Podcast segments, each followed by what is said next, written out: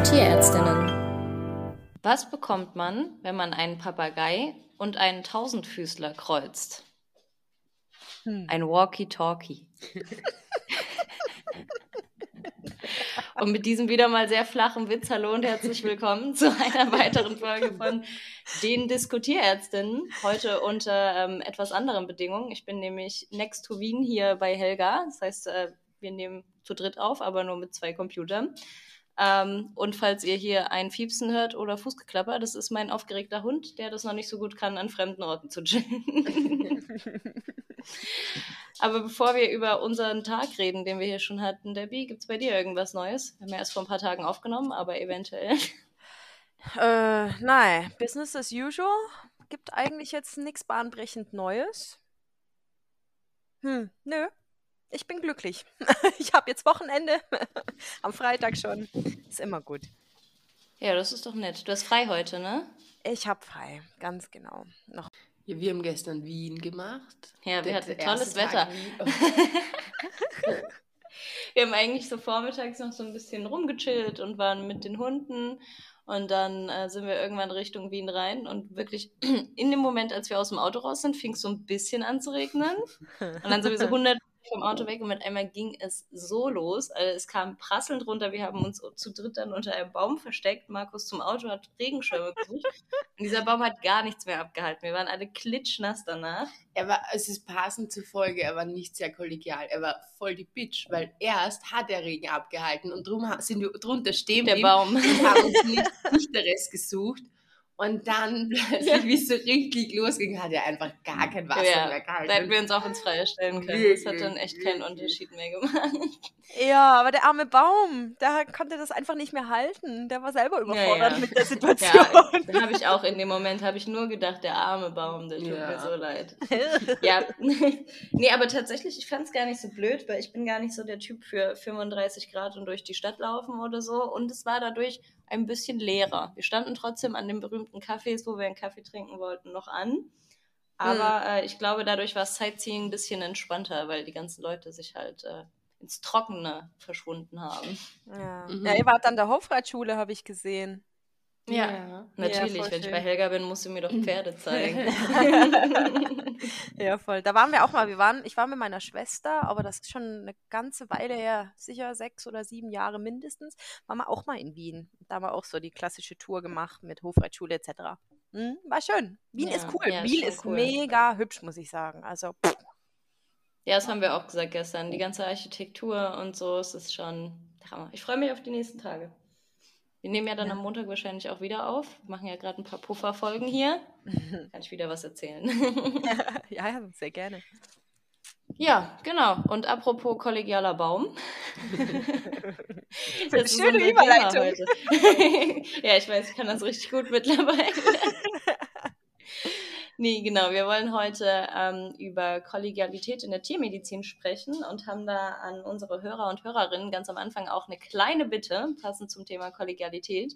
Wenn ihr hier schon länger zuhört oder auch gerade mal reinhört und euch denkt, das ist ein Podcast, den ihr toll findet und den ihr supporten wollt, dann würden wir uns sehr über eine eventuell fünf Sterne Bewertung oder wie ihr es einschätzt, ähm, auf Spotify freuen, weil das einfach dann ähm, ja, nett für den Algorithmus ist und ja, wir uns freuen würden, wenn ihr uns eine kleine nette Nachricht hinterlasst. Auf anderen Apps natürlich auch. Natürlich. Wenn es das gibt. Wo immer ihr wollt. Aber das wäre sehr kollegial. Unter Podcast Machern und Hörerinnen.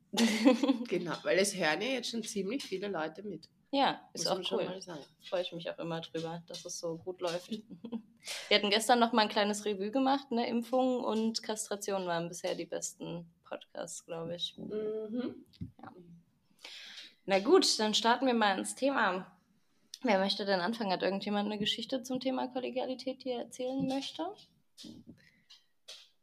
Ja? Vielleicht sagen wir überhaupt mal die Punkte. Ich glaube, wir werden reden über Kollegialität im eigenen Team. Ja, also das auf jeden Fall. In der Praxis oder in der Klinik, je nachdem, wo man arbeitet.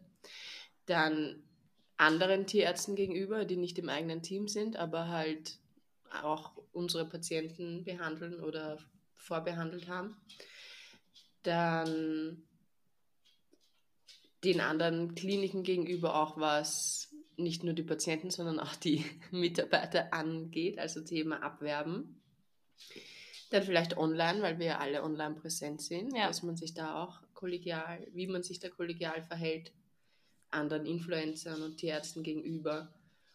Und vielleicht auch preismäßig Kollegialität, ja. was ja, auch wieder mit anderen Kliniken und Praxen zu tun hat.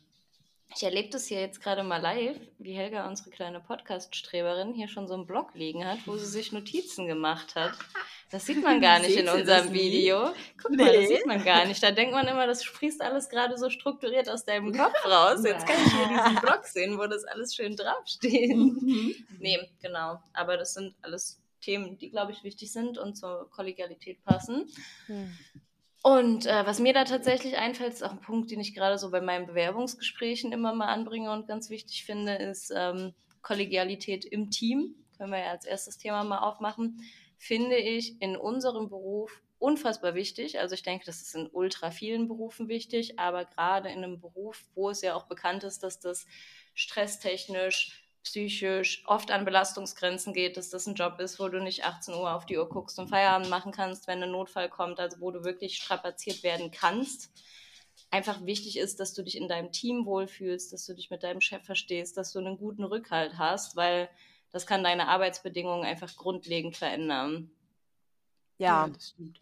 Auf, auf jeden, jeden Fall. Das äh, beeinflusst gefühlt alles. Und man merkt, also ich finde auch schon, man merkt relativ schnell, ob ein Team Hand in Hand ähm, funktioniert und äh, das Ganze klappt oder ob halt ja gefühlt die Team-Vibes nicht gut sind und äh, teilweise auch, also was mich erstaunt, ist manchmal wie innerhalb einer Praxis der eine Arzt schlecht vom anderen spricht. Oder auch TFA äh, nicht hinter dem Arzt steht, wo du denkst, was ist denn hier los? Ne? Wie kann denn das sein, dass die in der gleichen Praxis sind und der eine macht den anderen schlecht? Wo ich denke, äh, das geht doch nicht. mhm. Ja, es ist schon schwierig, vor allem wenn du ein großes Team bist. Und es passen halt natürlich nicht immer alle Charaktere zusammen. Was ich immer schlimm finde, ist zum Beispiel, ich habe das sogar schon bei Bewerbungen erlebt, ähm, gegenüber den Chefs, also dass du dich wo bewirbst und dann sagen quasi die Mitarbeiter, beschweren sich über die Arbeitsverhältnisse während du dich bewirbst und du denkst dir so, ähm, warum arbeitet ihr dann hier? Ja, erstens, warum arbeitest du hier? Zweitens, kannst du nicht bringen, ähm, jetzt vor einem Bewerber schlecht über die Praxis zu sprechen. Kap rastet oh. aus. Ja, wir haben ihn, ihn gerade mal leise abtransportieren lassen. ja, nee, auf Und ist halt den Chefs gegenüber. Also ich finde, es muss ja nicht nur zwischen den Kollegen passen, sondern man muss auch, ich finde, ich habe meinem Chef gegenüber die meiste Kollegialität, oder? Dass ich hinter dem stehe, weil. Ja, oder dass du halt auch einfach offen kommunizieren kannst. So. Also, weil ich finde, es ist ja völlig in Ordnung, wenn man unzufrieden ist oder wenn man vielleicht auch sagt, ey, ich komme hier mit den Stunden nicht klar oder ich finde die Ausgleiche nicht in Ordnung oder so. Aber dieses Hintenrum, was ja dann meistens praktiziert wird, dieses sich unter Kollegen über einen Chef aufregen oder über eine Kollegin, das ist halt irgendwie arschig, finde ich. Wenn man einfach zu seinem Chef geht oder zu seiner Kollegin und sagt, hey, ähm, ich habe das hier nicht verstanden, warum du das so machst oder ich kann das nicht nachvollziehen oder ich mache das anders oder sehe das anders, das ist ja völlig in Ordnung. So, man muss ja nicht Friede, Freude, Eierkuchen spielen, aber dieses ja hintenrum Gelaber ist halt einfach nur anstrengend. Ja, voll. ich denke mal, deine Mitarbeiter kannst du halt nicht immer aussuchen, aber dein Chef halt schon. Also dann, dann gehe ich halt, oder? Wenn es ja, ja. beim Chef so gar nicht passt. Auf jeden Fall. Ja, also. Es, was hast du für Erfahrungen, Debbie? Also ich, ich habe bisher eigentlich recht gute Erfahrungen gehabt. Also da, toi toi, wirklich egal, wo ich jetzt war, da gab es nie die Vollkatastrophe, wo man wirklich das Gefühl gehabt hat, äh, irgendjemand fällt einem in der eigenen Praxis in den Rücken. Wir hatten immer ein gutes Team. Ähm, man hat sich gegenseitig unterstützt, mal ist der eine in die Bresche gesprungen und länger geblieben, mal äh, hat der zweite übernommen. Also so habe ich mich in der Tat immer, oder ich hatte immer ein gutes Händchen eigentlich mit der Wahl meiner, meiner Arbeitgeber und der, der Praxen, wo ich gearbeitet habe. Da kann ich mich wirklich nicht beschweren. Deshalb Ja, tut es mir immer leid für die, die halt komplett andere Sachen erzählen. Ja, wo, wo die so unglücklich sind in ihren Praxen, wo ich dann denke, ja, nee, das muss nicht sein. Dann, ja, wie ihr es schon sagt, dann, dann geht, oder? Sucht das Gespräch, guckt mal, was mhm. zu machen ist. Und wenn sich an dieser Situation nichts ändert und die nicht wollen, gefühlt, ich meine, es sind immer zwei Parteien. Ne? Manchmal muss man auch immer sagen, man hat nur eine sehr äh, einseitige Sicht auf die Situation. Aber wenn das halt irgendwie nicht passt, manche Charaktere passen einfach nicht zusammen, dann sollte man gehen und nicht irgendwie dann eben unkollegial hintenrum irgendwelche, ja, schlechten Vibes verbreiten. Ja.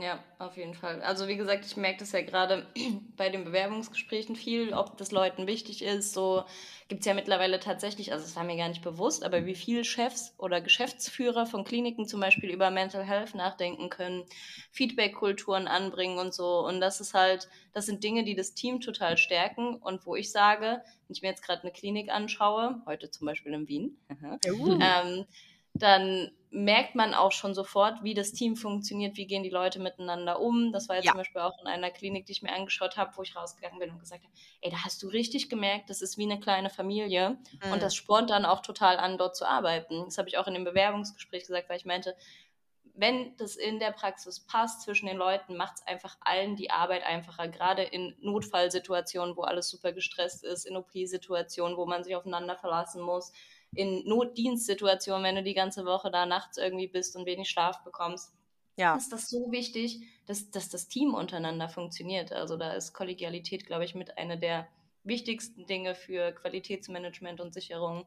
Extrem, extrem, ja. Also und da muss ich auch wirklich ein großes Lob aussprechen an meinen aktuellen Arbeitgeber, ans Fachzentrum in Chemnitz. Also das ist nochmal, wie gesagt, ich hatte nie schlechte Erfahrungen und doch ist das nochmal eine Schippe oben drauf gelegt, weil die wirklich den Fokus auf Team und äh, Zusammenspiel und was ich auch krass fand, ich hatte beim Bewerbungsgespräch, musste ich so einen Psychotest ausfüllen.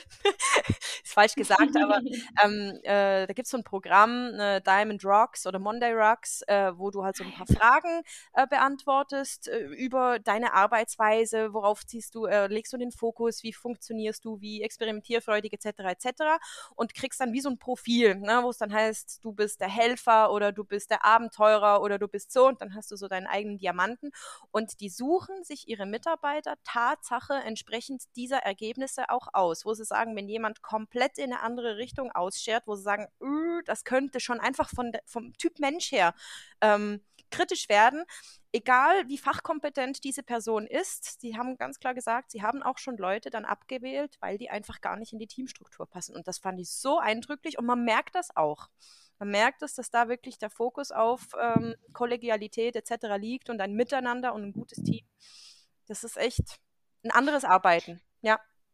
Es ist richtig, richtig witzig, dass du das gerade sagst, weil ich hatte die Woche ein Telefonat mit dem Geschäftsführer der Klinik in Frankenthal mhm. und äh, der hat das, glaube ich, auch sehr etabliert, dieses System. Und ich glaube, er hat es auch irgendeiner Klinik in Chemnitz beigebracht, dieses Diamantsystem zu benutzen und selber anzuwenden. Und ich hatte da vorher nie was gehört. Dann ist das Aber hier der. auch, ja, ja. ja, hier auch ganz kollegial mal einen, ähm, ja, einen Rüberschieben an die neueste Folge von Vetivolutions, auch ein Podcast, da geht es ganz hm. viel um hm. Mental Health. Und da ist er, der Geschäftsführer, und äh, erklärt dieses Diamantsystem und wie das funktioniert. Das habe ich mir auf der sehr langen Fahrt hierher mit äh, meinem Freund angehört und habe vorher noch nie was davon gehört. Deswegen ultra witzig, dass du jetzt gerade sagst, ihr arbeitet auch danach. Das genau. ist mega spannend. Ist also cool, Props, ja. Props an die Kollegen von Vetivolution. Ich äh, mag euren Podcast sehr und ich höre den auch regelmäßig. sehr gut. Ja, wollen wir aus der Praxis raus oder habt ihr noch irgendwas? Mhm. Ja, okay dann ähm, starte ich mal. Also ich würde sagen, bei mir war es zumindest so auch im Studium, dass man schon viel den Gedanken mitgegeben bekommen hat, wir Tierärzte, Tierärztinnen halten zusammen. Ähm, also wenn irgendwie Patientenbesitzer wechseln kommen, dass dann man nicht irgendwie direkt sagt, ja, was hat denn der oder die für eine Scheiße da gebaut, weil man ja sich gar nicht reinversetzen kann, wie waren die Symptome da, wie ging es dem Tier da, was hat der Patientenbesitzer dort erzählt oder die Besitzerin? Oder was erzählt mir jetzt der Patientenbesitzer oder die Patientenbesitzerin, was der Tierarzt in Anführungsstrichen angeblich gesagt hat, weil das ist auch gar nicht böse gemeint, aber Medizin und medizinische Begriffe und Zusammenhänge für Leute, die das nicht täglich machen, können einfach sehr kompliziert sein. Ich merke das oft auch selber in meinem Alltag, auch auf Instagram teilweise, dass Dinge falsch verstanden werden und wo ich mir so denke, mm. ja gut, wenn du jetzt zu mir gekommen wärst und gesagt hättest, der Tierarzt hat dir das so und so gesagt, hätte ich auch gedacht, was hat er da gemacht? Mm. Aber so hat er es halt gar nicht gesagt, sondern so hast du es verstanden. Und deswegen würde ich sagen, ist das prinzipiell, und es ist tatsächlich auch die Erfahrung, die ich gemacht habe in dem Jahr, das ich praktiziere, dass man schon eher zusammenhält unter Tierärzten und dann nicht gleich jemanden gegen die Wand fährt. Ja, ja. finde ich ein ganz wichtiges Thema. Ja, also man erwischt sich, ähm. denke ich, selber auch häufig, dass man eben eine Geschichte vorgelegt bekommt und dann gleich ne, so eine erste Reaktion ausgelöst wird, wo man dann denkt, das kann ja nicht ja, sein und, hm, und dann, dann ist man schon und dann ja, es ist wirklich herausfordernd, da in dieser doch schon langsam aufkeimenden Emotionalität dann innezuhalten und zu sagen, Moment, Moment, du warst nicht dabei, du hast keine Ahnung, wie, wo, was. Ne? Es, es gibt Sachen, Fehler, klar, da äh, gibt es nichts schön zu reden, aber sehr, sehr häufig eben, wie du sagst, man kann die Situation nur von außen und das ist ja auch erst eine Momentaufnahme, die man hat, beurteilen ähm, und man weiß nicht, was ist vorher abgelaufen äh, und, und wie funktioniert funktioniert der neue Tierhalter auch? Ne? Wie ähm, ist seine Compliance? Also wie hält er sich auch an die Anweisungen? Ne? Also ein Arzt ist ja nur so gut, wie der Tierhalter auch mitmacht, wenn der natürlich die, mhm. sich gar nicht an die ähm, Therapie und an die Anweisungen hält. Ja, natürlich funktioniert es dann manchmal nicht oder wird schlimmer, ne? obwohl eigentlich alles richtig gemacht wurde. Ja, zum Beispiel Thema Röntgen oder Ultraschall, wo die Besitzer kommen und dann sagst du, ja, wurde das schon geröntgt oder ein Ultraschall gemacht und die sagen dann so, nee und nein und wurde nicht und du denkst so, hä, das geht eigentlich gar nicht. Ähm, und dann kommt einfach raus und dann, also ich bin schon so, dass ich, vor allem wenn ich mir denke, das ist jetzt eine Fehldiagnose oder es war einfach ein Kunstfehler, was da passiert ist oder hätte anders stattfinden sollen. Ähm, ich rufe dann die Kollegen an und frage, was da los war, egal ob das im Team ist oder außerhalb vom Team und frage halt mh, hm, den Vorbericht und wie das bei ihnen war und es kommt einfach oft raus, dass die den Besitzern zum Beispiel dreimal geraten haben, ein Röntgen mhm. zu machen und die Besitzer ah. das aber nicht wollten. Und die Besitzer vermitteln dir das aber dann so natürlich nicht, dass sie das nicht wollten, sondern dass das halt kein Thema war oder dass nicht einfach nicht gemacht wurde. Mhm. Und du denkst dir, ja, was ist denn das? Und in Wirklichkeit ähm, bleibt da einfach immer sehr viel auf der Strecke und dem muss man sich bewusst sein. Und also ich, ich, ich meine, es ist mir dreimal bis jetzt in meiner Karriere passiert, dass ich wirklich vor dem Besitzer nicht kollegial war, dem anderen Tierarzt gegenüber. Mhm wo man sagen muss, natürlich mein Gesicht habe ich nicht immer unter Kontrolle. Also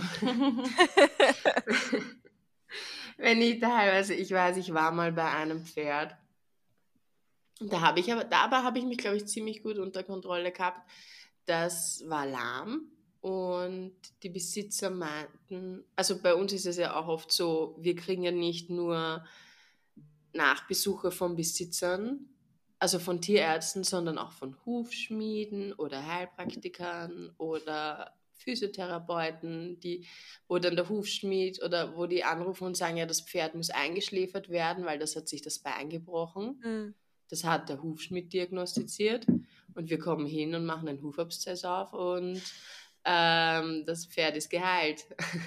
und mhm. dann denke ich so, hm, okay, wie, kann ich jetzt da schnell irgendwie den Finger auf den Eiter halten, dass das nicht durch den ganzen Stall spritzt und offensichtlich ist. Mhm. Aber, und da war auch mal ähm, ein Pferd, das war lahm und die, da war eine Kleintierärztin und meinte, das hat in der Schulter. Hm.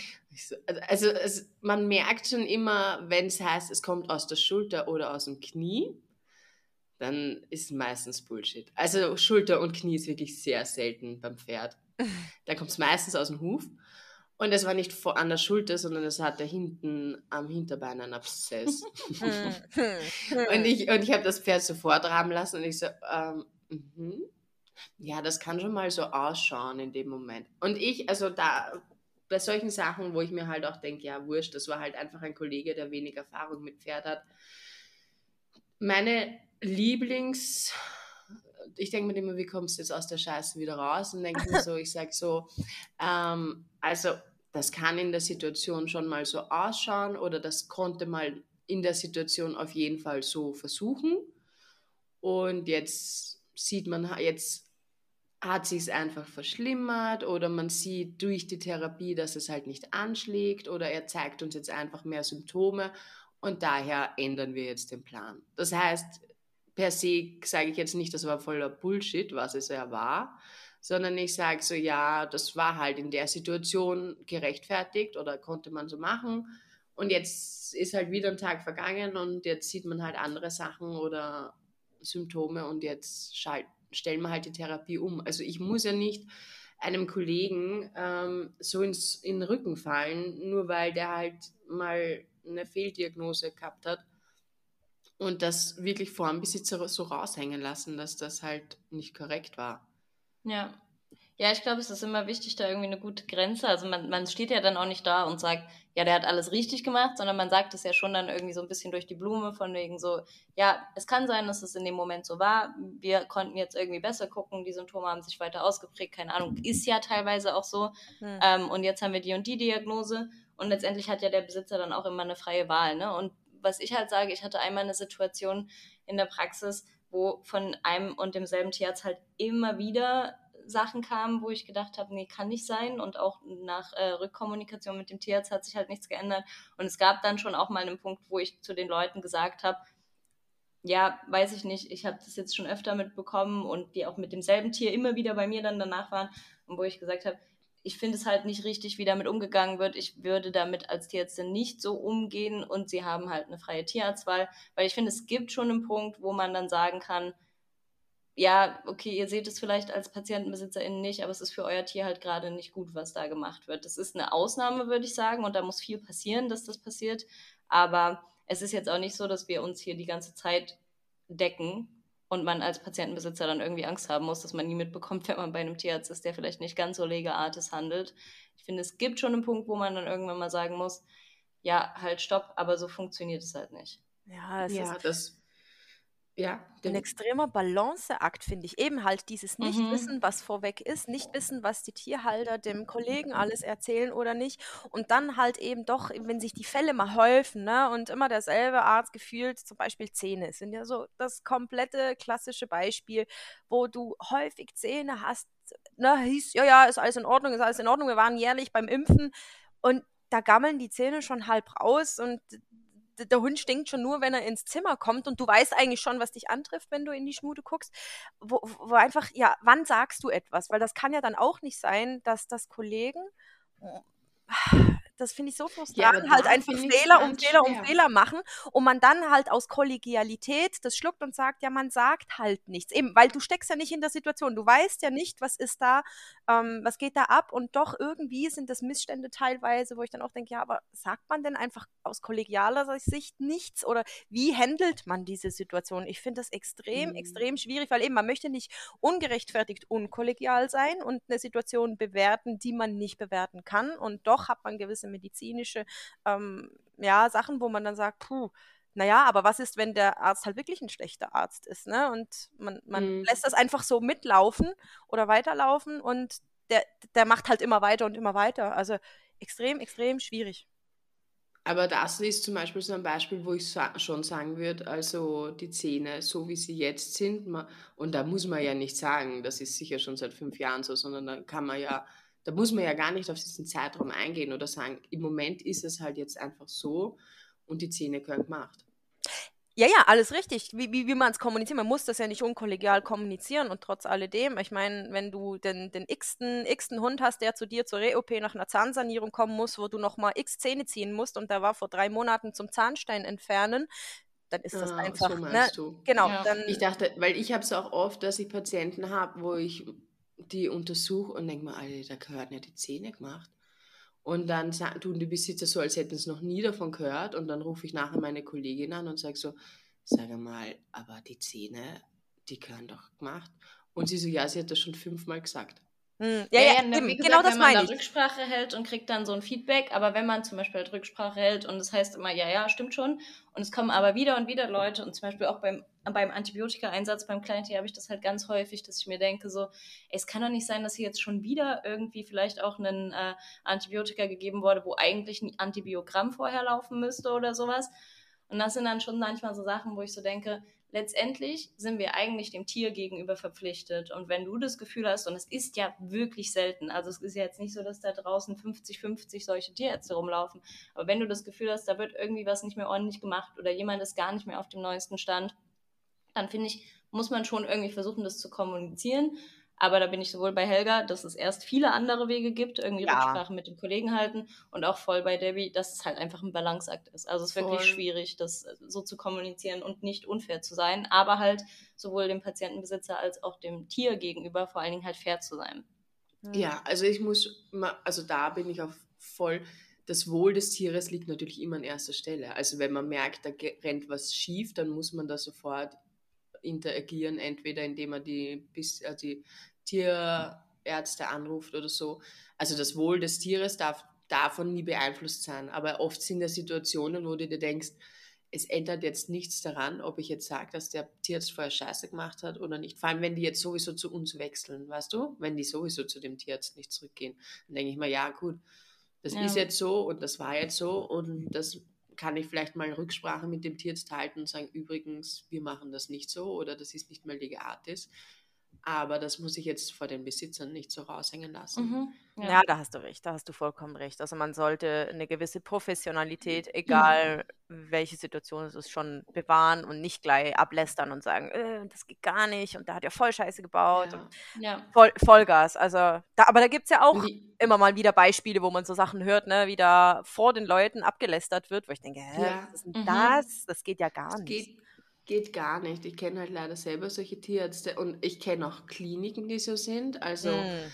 bei uns ist ja immer diese, also es wird bei euch auch so sein, Konkurrenz, irgendwie Praxen, Fahrpraxen und Kliniken, was ich gar nicht verstehe, weil wir, die Klinik ist ja für uns keine Konkurrenz. Nee. Das, ist ja, das ist ja wie Hufschmied und Tierarzt eigentlich keine Konkurrenz sein sollten, weil das sind ja zwei separate Sachen. Also mhm. wir können draußen nicht operieren und die, wenn die nur in der Klinik sind, können draußen nicht rumfahren und die Leute in die Klinik schicken. Aber da ist es, da gibt es halt wirklich Kliniken, das, da weiß ich schon, wenn ich hinüberweise, das wird ein Schatz. Mhm. Da weiß ich, die kommen in der Klinik an und der Tierarzt draußen hat alles falsch, falsch gemacht. gemacht. Hm, hm. Ja. Und das hasse ich. Also da, da über, ich überlasse es immer den Besitzern, wo sie hinüberweisen wollen. Ich sage da auch nie, ich sage da nie, nein, in die Klinik bitte nicht, sondern ich sage immer, was ich euch empfehlen kann, habe ich gute Erfahrungen gemacht, ist die und die Klinik. Aber wenn sie da, also, aber mir ist es, es entscheidet ihr, wo sie, manche sind halt näher und manche sind weiter weg. Und das sind halt natürlich die Kliniken, wo ich weiß, da passt das. Also da, da wird nicht über uns geschimpft, das ist ein Miteinander, die, da kriegen mm. wir einen Überweisungsbericht, die rufen uns am nächsten Tag an und sagen uns, wie es dem Patienten geht. Weil das ist auch so unkollegial, finde ich, wenn du einen Patienten überweist und dann musst du danach telefonieren und teilweise öfter, dass du irgendwie rauskriegst, ob dein Patient noch lebt. Mm. ja, ach, das geht gar nicht. Ja, ist. ja, ja. Also da sollten die Kliniken. Ja, ich hm, äh, kenne das tatsächlich auch nicht so doll. Also ich so in der, in der Gegend, wo ich war und in der Zeit, es ist ja bei mir auch im Gegensatz zu euch wesentlich weniger Zeit, habe ich das selten erlebt, dass Tierärzte vor PatientenbesitzerInnen irgendwie ähm, ja, gelästert, sage ich es jetzt mal, haben. Was ich eher erlebt habe, was ich auch blöd finde, aber was nicht ganz so schlimm ist, würde ich sagen, wie das vor den Patientenbesitzern zu machen. Ähm, ist, dass das dann untereinander ist. Und das ist auch was, was ich vor allen Dingen in Kliniken mitbekommen habe, dass halt eben über Ärzte draußen, also das ist ja dann in der kleinen Tiermedizin eben Praxen, die nicht ganz so gut ausgestattet sind häufig, dass mhm. da dann halt untereinander, so unter TFA, unter Tierärzten so, ja, was wurde denn da schon wieder gemacht und so. Aber es ist halt nie an die Patientenbesitzer gedrungen, was ich halt mhm. ganz fair fand, ne? weil die geht das letztendlich auch irgendwie nichts an. Eh, also das, das muss eigentlich, finde ich, eine klare Linie sein, außer es ist wirklich was richtig ja. schief gegangen. Und halt, ich muss schon sagen, doch, wir hatten äh, diesen Fall letztes Jahr, wo wir das dann im Team besprochen haben und gesagt haben, okay, da überweise ich das nicht mehr hin. Ja. Weil da ist so viel schiefgegangen und da, da habe ich mich im Nachhinein wirklich so, ich habe gerät, dass ich meinen Patienten dorthin überwiesen habe, weil, weil das halt schiefgegangen ist. Und ich mir gedacht habe, das hätte ich draußen vielleicht hätte der draußen überlebt und in der Klinik ist der hops gegangen. Ah, okay. Und das ist, das finde ich, muss dann schon besprochen werden. Ähm, ja, im, im Team, Team, halt, genau. Im Team, ja. aber das sowas ist ja darf halt nicht. In Ordnung. Ja.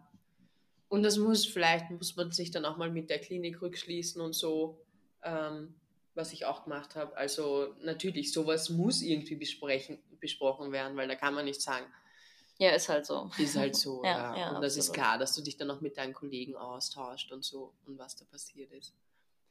Hm. Aber ich habe noch einen konkreten Fall, war wirklich eins Mal, wo es duscht hat, ähm, wie man so schön sagt. Also da bin ich zu einem Notfall gekommen und der war komplett fehldiagnostiziert. Der hätte schon, da war die Tierärztin vorher zweimal dort, andere Praxis, die äh, mach, waren jetzt keine spezielle Pferdepraxis. Hm. Und die hätte man den vorher richtig diagnostiziert und untersucht, dann wäre, hätte dieses Pferd vielleicht überlebt. Und das war aber falsch gemacht und der, ich habe ihn dann in die Klinik überwiesen und dann war es aber zu spät, das Pferd ist verstorben. Und da habe ich dann vor dem Besitzern auch diese Kollegin angerufen, weil ich wissen wollte, was die Vorberichte waren. Und Mhm. einfach in diesem Telefonat habe ich herausgefunden, dass die den einfach nicht richtig untersucht hat. Also das war keine Kolikuntersuchung. Ah. Das war halt eine Kolik. Und die hat einfach Schritte auslassen, die man bei einem Kolikpferd nicht auslässt. Hm. Und hätte die, sie die Schritte gemacht und hätte sie die Befunde richtig interpretiert, hätte sie gewusst, dass der in die Klinik muss. Hm. Und ich habe die dann, und da ist mir wirklich der Faden gerissen, weil der ist verstorben und da war ich wirklich so, wieso greifst du ein Pferd an? Greif doch einfach kein Pferd an, wenn du keine Ahnung hast. Und ähm, die hat mich dann auch am nächsten Tag angerufen, weil ich glaube, die Besitzer haben sie dann angerufen oder so und hat gesagt, ja, und das war nicht kollegial und hin und her. Sage ich, das stimmt vielleicht. Aber ich bin sehr kollegial. Also ich bin da wirklich, wenn es um Vorbehandlungen und so geht, vor den Besitzern, da halte ich wirklich immer meinen Mund und versuche da. Aber wenn so, also das war so, das was so nicht legeart ist, da, Entschuldige, aber da kann ich nicht mehr kollegial sein. Ja.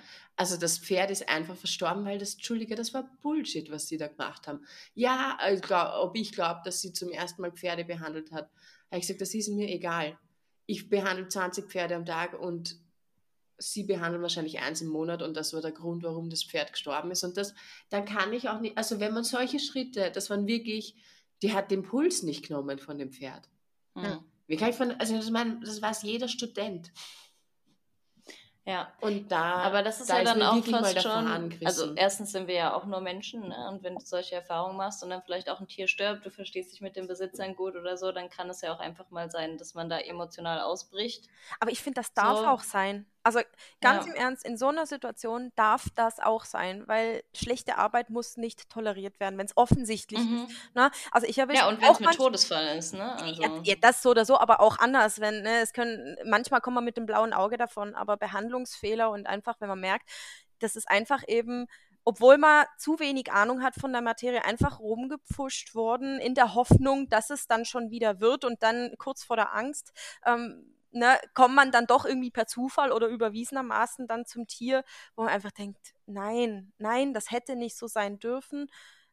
Ja, äh, keine Mhm. Ahnung, nee, das, das finde ich, das muss man nicht, das muss man nicht akzeptieren und da darf und soll man auch irgendwas davor sagen, weil sonst kommen weitere Tiere zu Schaden, im schlimmsten Fall. ja, genau. Genau, du sicherst damit ja auch irgendwie, dass das nicht äh, wieder und wieder und wieder und wieder passiert, Genau. wenn, äh, wenn Und man da- nichts sagt. Genau, quasi. und da ist halt immer wieder dies, dieser, dieser Zwischenpunkt, dies, die Tierhalter, ne, die teilweise eben auch nicht ehrlich sind. Und, und da dann zu unterscheiden, ist es jetzt wirklich Behandlungsfehler vom Tierarzt oder Mhm. ist es Mhm. eben, weil die, die Leute nicht mitgemacht haben und es dann versuchen, zu ihren Gunsten zu rücken. Also da irgendwie zu unterscheiden, ach, ich finde das so, so, so schwer. In, in dem Fall hatte ich es halt wirklich, weil ich ja selbst mit ihr Genau. telefoniert habe und sie diese Befunde abgefragt habe und einfach gemerkt hat, die hat diese hat es nicht Untersuchung nicht gemacht. Mhm. Ähm, und beim, An, beim dem zweiten Fall, mit dem war ich aber ehrlich gesagt nie in Kontakt, weil ich mir dachte, das, das war auch hinfällig. Aber da ist, das, das, war, da was, das war wirklich das Einzige, wo ich wirklich bewusst damals gesagt habe, das war ein, also das, so darf das nicht sein, auch vor dem Besitzer. Und das andere, das war eher unabsichtlich, da war es war auch ein Koliker, der schon vorbehandelt war, immer wieder. Und dann habe ich gefragt, ja, was hatten der bei diesen vorigen Koliken immer für Rektalbefunde gehabt? Mhm. weil der halt schon seit Monaten immer wieder Kolik hat. Und dann sagt die, naja, der hat mir rektal untersucht. Und Mhm. ich denke mir so, ja, der hat, die versteht mich gerade nicht. Und Hm. dann sage ich, nein, ich meine, hat der, wenn der hinten reingriffen hat, was hat denn der euch gesagt? Und sie sagt, der hat, Der hat nie hinten reingriffen. Ja, das, das ist ja schon Kunstfehler, oder? Also ich glaube, in der also- Uni haben sie uns gesagt, wenn du bei einem Kolikgang nicht Ja, rektalisierst, genau. kannst du tatsächlich auch rechtlich richtig Ärger bekommen, weil das ist halt, ich glaube, das ist auch nur beim Kolikgang und ich kenne es auch nur vom Pferd, dass du da wirklich so einen Ablauf hast, wo es die Punkte gibt, so ist es zumindest mir vermittelt so worden. wie Nasenschlunzsonde. Genau, genau, wo gesagt wird, wenn du keine ja. Nasenschlundsonne schiebst und ich habe nichts mit Pferd zu tun, aber das und deswegen mache ich auch kein Pferd. Hm. Ähm, Nur wegen weil ich, weil ich, ja, nee, nee, weil ich mir denke, ich kann da halt reinfassen, aber ich kann dir halt auch nicht sagen, was dann ist. So. Aber das ist, das ist ja eben, das, um das geht es ja nicht. Ich sage auch nicht, wenn er ja, fehldiagnostiziert. ja, aber du musst es halt Aber machen. du musst es halt ja, machen. ja, genau. Ja. Und vor allem, wenn der halt immer, also, und ich muss sagen, ich hatte, ich habe den dann einmal rektalisiert und hatte eine Diagnose, mhm. die der monatelang nicht hatte. Und da, ja, da, da habe ich den halt, ich meine, da, das hatte keine Konsequenzen für den und so, die ist dann einfach bei uns blieben und so, aber das war unbewusst. Das war wirklich unbewusst, weil ich mir wirklich dachte, nein, die versteht mich einfach gerade Ja, nicht. ja, also da kann man ja gar nichts. Also, äh, das ist genau. ja logisch, ja, auf jeden Fall. Das Ja. ist ja keine Ahnung, wie wenn du fragst, was hatte der denn beim letzten Tierarztbesuch für eine Temperatur oder so. Und dann merken die halt, oh, es hat gar niemand Fieber gemessen, so, dann kann man Mhm. sich ja als Patientenbesitzer auch schon denken, hm, okay, hätte vielleicht Fieber gemessen werden sollen, obwohl man jetzt nicht explizit gesagt hat, ist ja scheiße, dass keine Temperatur genommen wurde. Aber ich muss auch mal sagen, äh, sowas ist vielleicht auch, also ich meine, rektalisieren, das ist wirklich was, das vergisst du nicht, weil, vor allem bei bestimmten Patienten, weil die ja sehr, diese war zum Beispiel sehr schwer zu rektalisieren. Aber sowas wie Fiebermessen und so, ich glaube, das checken die Besitzer oft nicht, weil ich hatte mal eine, ich habe ein Pferd geimpft und bei mir ist das immer so, ich desinfiziere die Stelle. Also ich hab, wir haben da so kleine Tüchern und da gehe ich drüber und dann gebe die Nadel rein. Und ich kann, es ist in meinem Kopf nicht möglich, dass ich, wenn dieses nicht desinfiziert ist, dieses, ähm, sch- dieses Fleckchen, wo ich reinsteche, dass ich da eine Nadel reinsteche. Das ist, das Verknüpft, geht nicht. ja. Ja. das ist verknüpft und das würde mir nie, also das geht einfach nicht. Und dann hat er dann eine Impfreaktion und dann hat sie angerufen und hat gesagt, ja, und das ist ja auch klar, wenn man nicht desinfiziert. Und dann habe ich gesagt zu der Besitzerin, stopp, das geht nicht. Mhm. Das geht meinem, in meinem Ablauf gar nicht, dass ich da eine Nadel reinsteche, wenn ich da nicht vorher desinfiziert ist, weil das so verankert ist. Ich meine, ich mache das wahrscheinlich 50 Mal am Tag bei verschiedenen Pferden, dass ich irgendwo eine Nadel reinsteche und nie beim Pferd, die sind ja da so, ihr macht das ja bei Kleintieren nicht, oder? Nee. Aber beim Pferd, die sind ja da so empfindlich, dass das, das geht einfach nicht. Also das Ja, ja, wenn du bei Pferden einen. Venenkatheter schiebst, also beim Venenkatheter desinfizierst du ja auch beim Kleintier, aber das ist ja bei dem Mhm. Desinfizieren mit dem Pferd nicht da, also in der Uniklinik, das war ja irgendwie abschrubben und dann mit Jod dreimal und Na, steril. wie bei einem OP-Feld Genau, quasi. die machen genau. ein steriles ja, Feld. die haben ja, Ja, weil Pferde sind da ja schon empfindlicher. Langzeitkatheter. Also, genau. Ja, genau. Ja, und die sind so empfindlich. Aber das ist halt auch wieder so ein Punkt, der halt zeigt, weshalb es so wichtig ist, auch vorrangig kollegial zu sein, weil man halt einfach die Wahrnehmung, sich in die Wahrnehmung von einem Patientenbesitzer oder einer Besitzerin nicht reinversetzen kann. Ich versuche jetzt zwischendurch immer mal ein bisschen zu gendern, ich krieg's nicht immer hin, aber ich denke, alle merken es, dass wir es versuchen. Wir sind Ah. alle Geschlechter.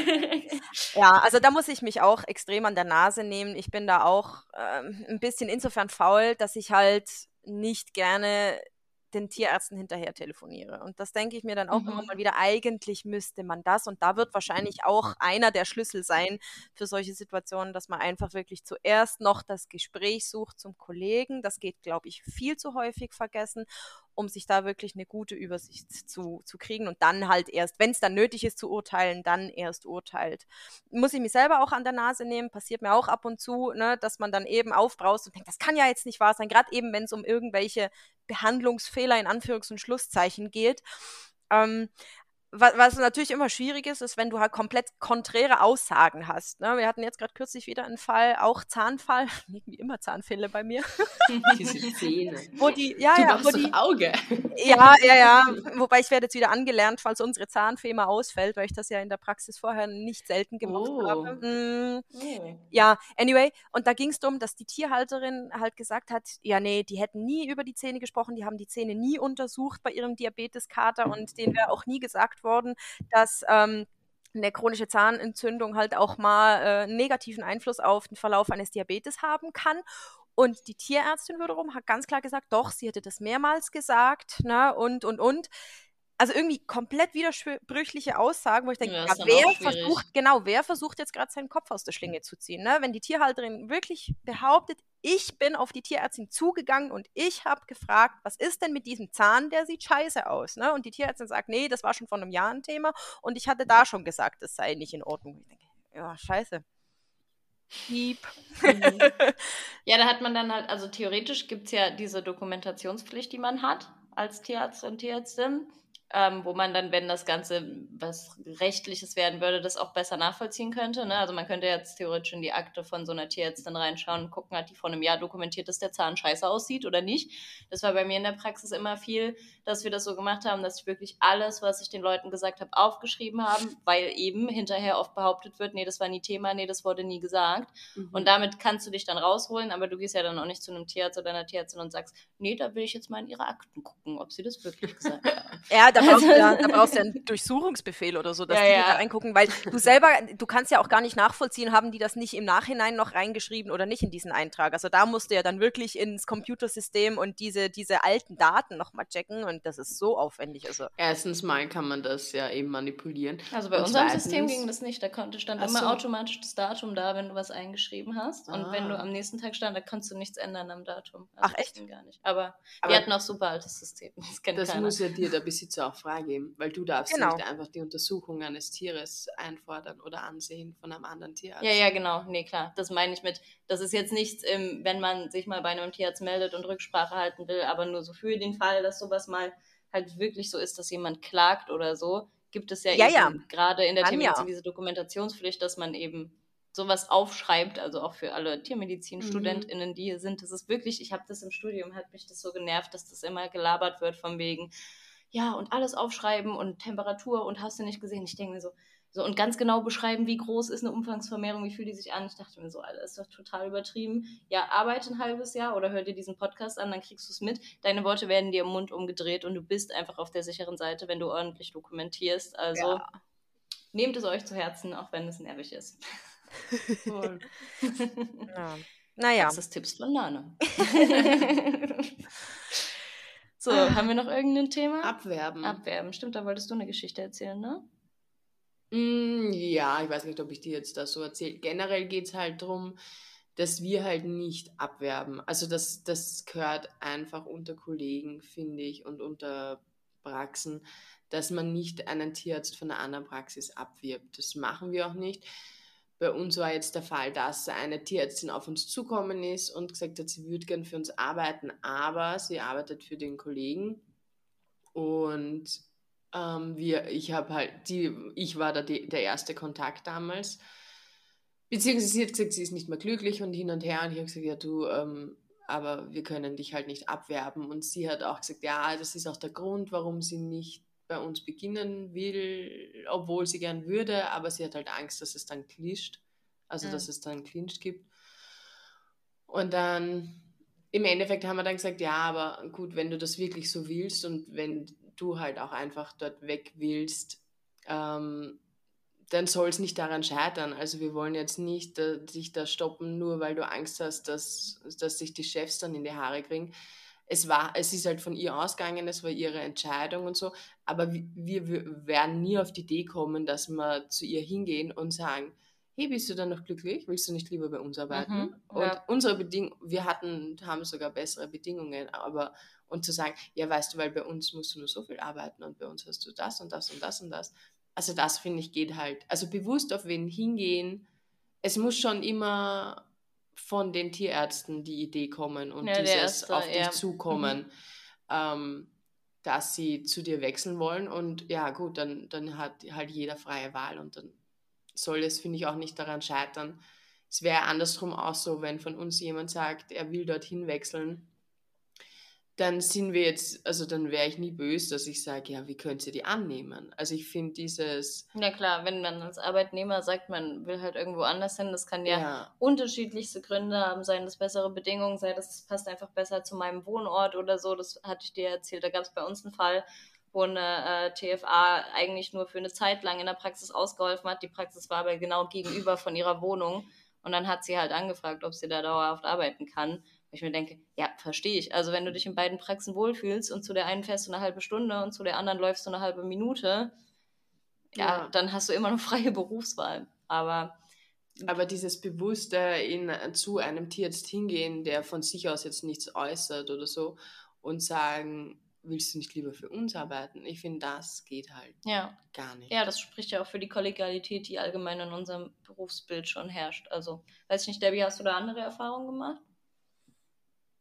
Hm, nö.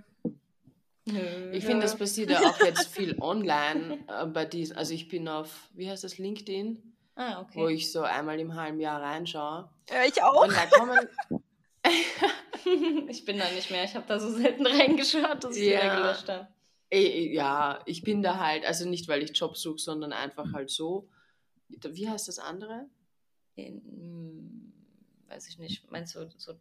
Es gibt ja noch Indeed, aber das ist ja mehr so eine Jobbörsendings. Ja. Ich kriege Egal. LinkedIn. Auf jeden Fall, da kriegt man halt auch immer solche E-Mails. Ja, wollen Sie nicht für uns arbeiten und so.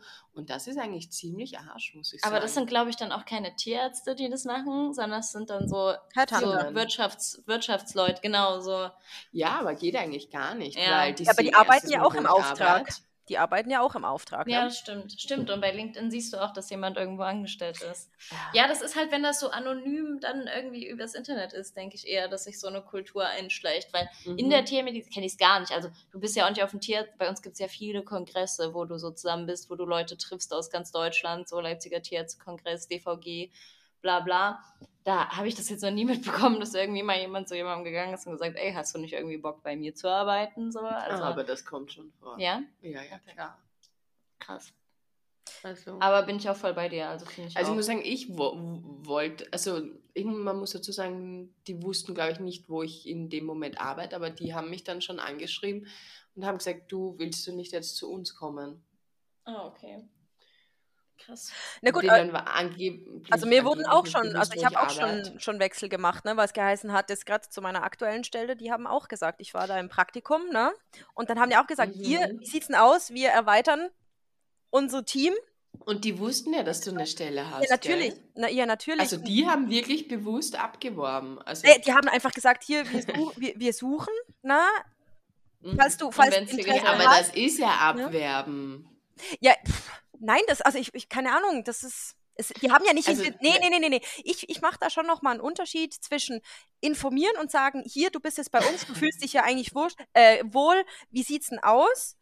Da haben die aber nicht gesagt, das ist hier, Abwerben, hier, Nein, nein, ich finde nicht. Ich finde nicht, dass das ein Abwerben ist, das ist ein Informieren, weil Abwerben in meinem Sinn wäre mehr, dann noch die Vorteile halt. Hier, wir bieten dir das und das mehr. Äh, weißt du, dass, dass du dich richtig anpreist. Dass du dich ich in finde, Vergleich setzt richtig, irgendwie. Ich finde eine neutrale mhm. Information im Sinne von hier, wir suchen jemanden, wir finden, du bist ganz cool, finde ich nicht zwingend unkollegial. Wohingegen, wenn du natürlich dann den Wie anderen. Wie dein Arbeitsgeber das? Das, das weiß ich nicht, weil man muss ganz klar sagen, also gerade jetzt der letzte Jobwechsel war nicht vergleichbar. Ich bin von einer Allgemeinmedizinerstelle gewechselt in eine Spezialistenstelle. Ne? Und äh, das, das mhm. konnte mir mein alter Arbeitgeber einfach nicht bieten. Ja, das, ja. Das aber, war, aber mich, wenn jetzt, die Klin wenn jetzt eine Klinik zu uns kommt und zu meinem Kollegen neben mir sagt, übrigens, bei uns ist eine Stelle frei für ein Internship oder so, dann würde ich auch sagen, äh, ja, okay.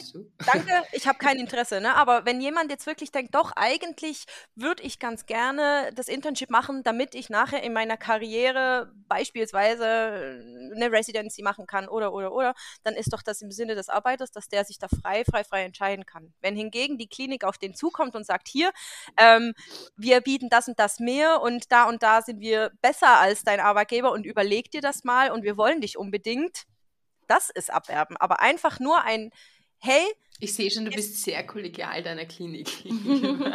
nee, ja, ja, ja, so oder so. Aber ich finde das Tatsache, finde ich das nichts Verwerfliches, wenn man einfach nur in dem Sinne halt noch einen kleinen Schritt weiter geht als ein öffentliches Inserat. Dass man einfach nur sagt, hier, falls du es noch nicht gesehen hast, wir suchen, falls du Interesse hast, kannst du dich ja melden. Das finde ich eine sehr neutrale Info und finde nicht verwerflich und unkollegial. Ich persönlich wäre es anders aussieht, wenn man. nicht einig. Ja, alles gut. Du, da kann man ja auch einverstanden sein, dass man nicht derselben Meinung ist. ja, ich, also ich finde schon auch, dass es nochmal krasser ist auf jeden Fall, wenn man dann irgendwie Vergleiche zu der Praxis, wo man gerade ist, zieht. Also das ist schon nochmal unterste Schublade.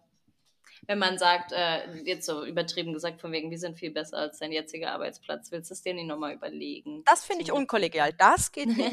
Aber einfach nur eine Info, hey, wir haben eine offene Stelle. Das, wir finden ihn nicht cool. Finde ich, finde ich, ist, ist okay. Ja. Und dann hätten wir vielleicht noch das Thema Preise, oder? Ah ja, Was auch stimmt, viel darüber mit auch Kollegialität zu tun Mhm. hat. Ja, ja. Da war ja, ja, also auf, da, auf Instagram äh, die Kollegin Arndt, Kleintier, oh, wie heißt sie? Siehst du? Das habe ich nicht präsent. Die hat gerade beschrieben, einen Fall, und da, da war sie auch, kann ich voll nachvollziehen, dass man da mega pisst ist. Hatten im, Was war da? Mm, Die hatten einen Mhm. Flutkater, einen, einen Kater, dessen Harnröhre äh, verblockt war.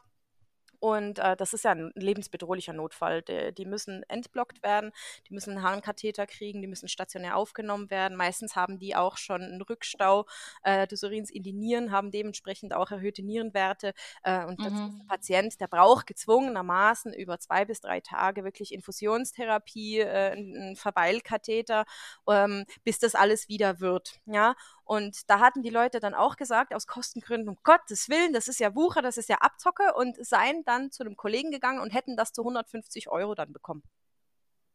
Wo ich dann denke, Stark Ja. zu. Naja, Was ist also, mit- normal? äh, also 500 aufwärts musst du da schon rechnen. mindestens, also für drei Tage Ja. stationären Aufenthalt, je nachdem, in was für einer Praxisklinik das ist. Ja, je nachdem, wie die. Überwachung da ist, ne? Es macht Ja. ja. auch einen Unterschied, ob du in der Klinik bist, wo jemand alle Stunde die Vitalparameter nimmt, was ich mir für mein Tier wünschen würde. Genau. Oder zum Beispiel in meiner alten Praxis, wo dann die Katze über Nacht auch alleine ist, was wir aber auch so kommunizieren dann, von wegen, wir können die stationär aufnehmen, wir gucken aber abends, wenn wir gehen und erst wieder morgens, wenn wir kommen. Das ist dann natürlich ein bisschen günstiger. Aber so ein also Flutkater, ich weiß nicht, ich Also denke mal, in der, 500 Pra- bis in der Klinik 1000 geht das Euro. auf jeden Fall in den vierstelligen Bereich. mindestens, mindestens. Ja. Und hat die Rücksprache mit diesem Tierarzt gehabt? Also stimmt das? Vielleicht haben die Besitzer das einfach nur gesagt. Das, das, das weiß ich nicht. Und ja, da kommt wieder der Punkt, haben sie zurückgefragt oder nicht, das, das weiß ich nicht.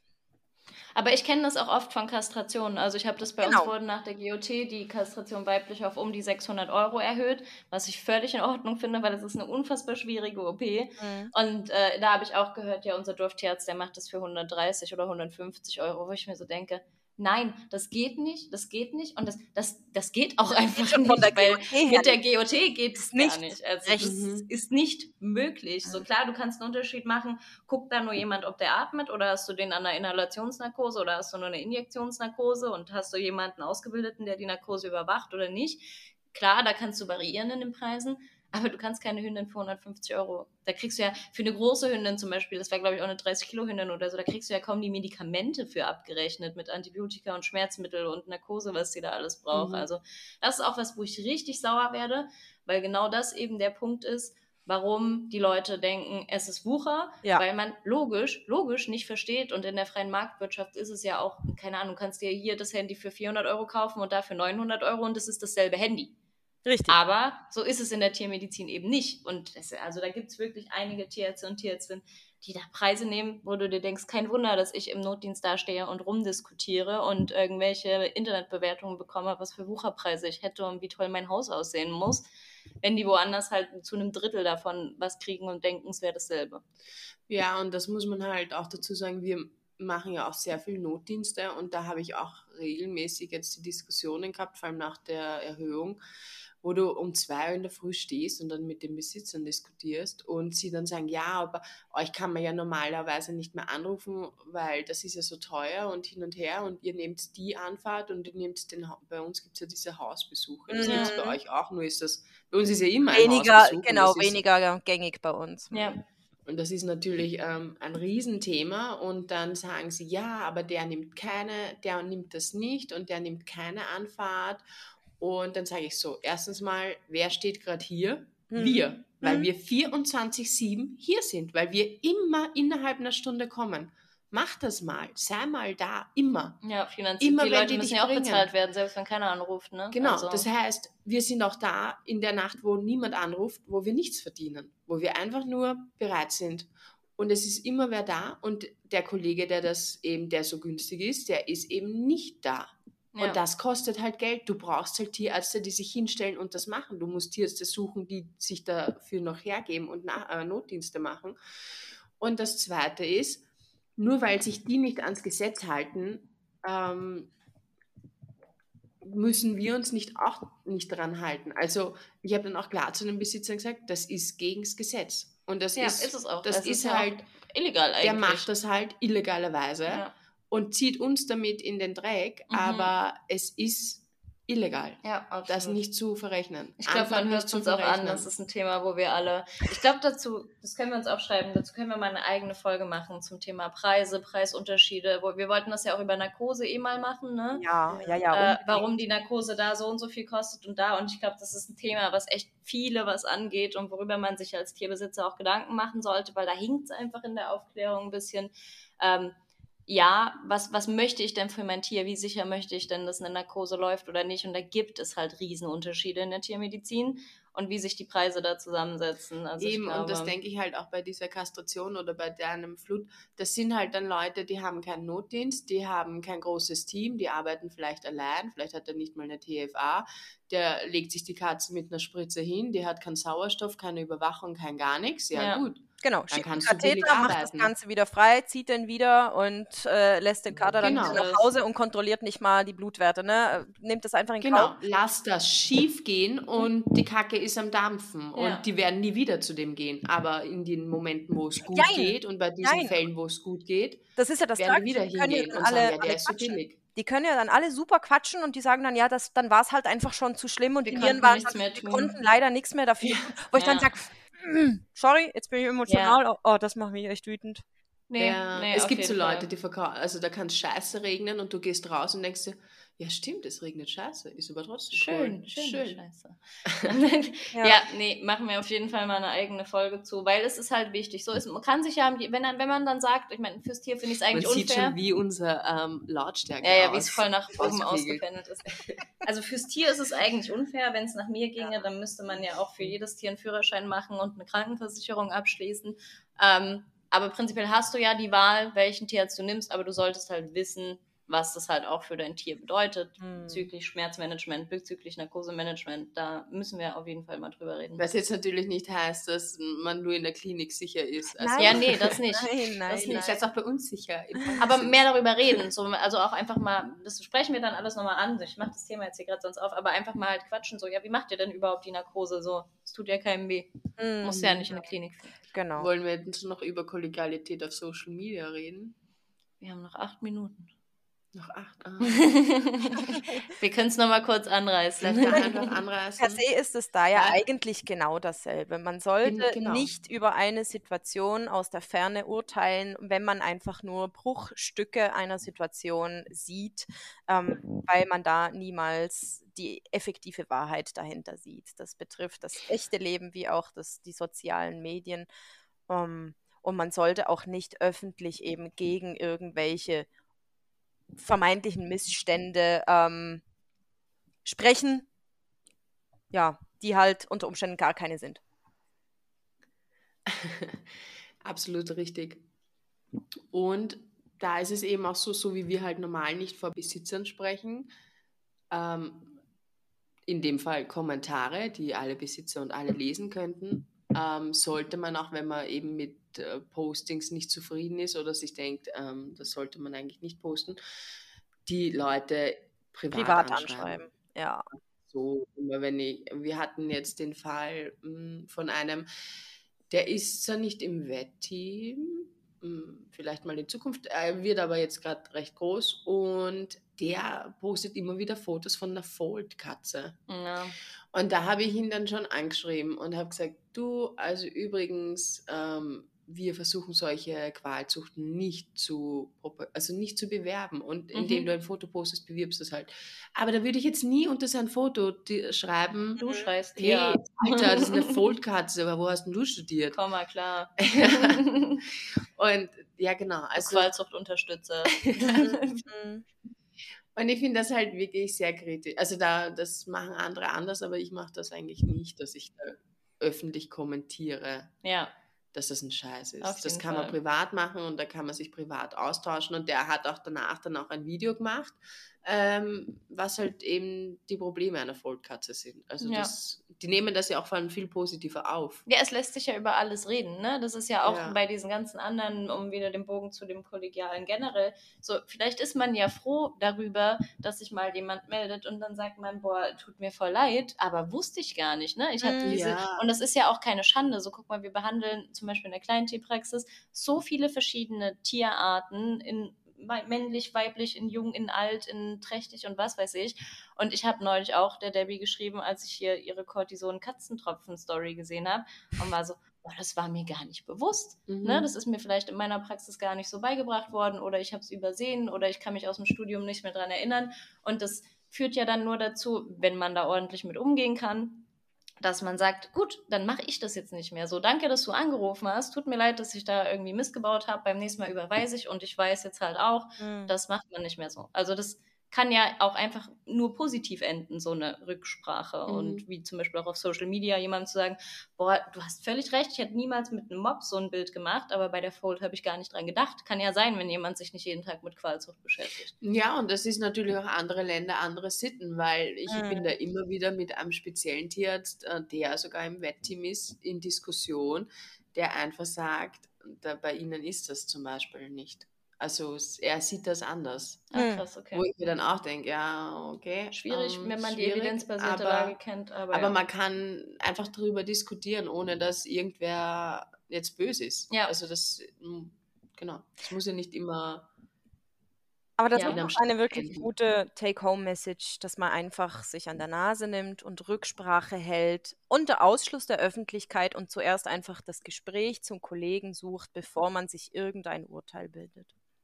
Ja, Kommunikation ist das A und O immer wieder. Mhm. Sagt auch der Geschäftsführer in der Qualitätssicherung, über den wir vorhin geredet haben. ja gut, dann würde ich sagen, David sagen wir auf Wiedersehen. Mach jetzt gut. Baba.